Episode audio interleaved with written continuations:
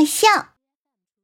大象是陆地上现存的体型最大的动物，它的两只大耳朵可以像大蒲扇一样给自己扇风，它的鼻子还可以当花洒给自己洗淋浴，它还可以把鼻子当吸管，从小河里吸水喝。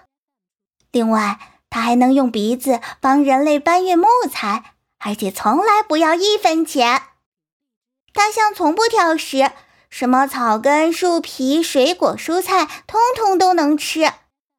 小朋友们要向大象学习，不能挑食哟。大象喜欢和同伴生活在一起，他们谁也离不开谁。当同伴伤心时，大象就会用鼻子轻轻地抚摸对方，好像在说：“好了，别伤心了，你不是还有我吗？”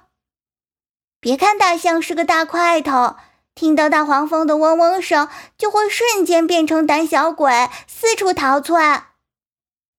小象的出生可不是一件简单的事情，它要在妈妈的肚子里赖上快两年才肯出生。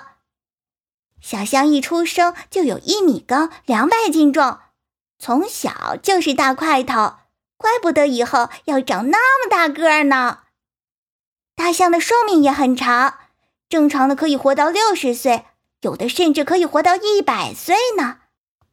可是有些坏人看到公象的象牙这么帅气，就打起了坏主意。他们为了取得象牙而杀害大象，大象太可怜了，我们一定要保护它们。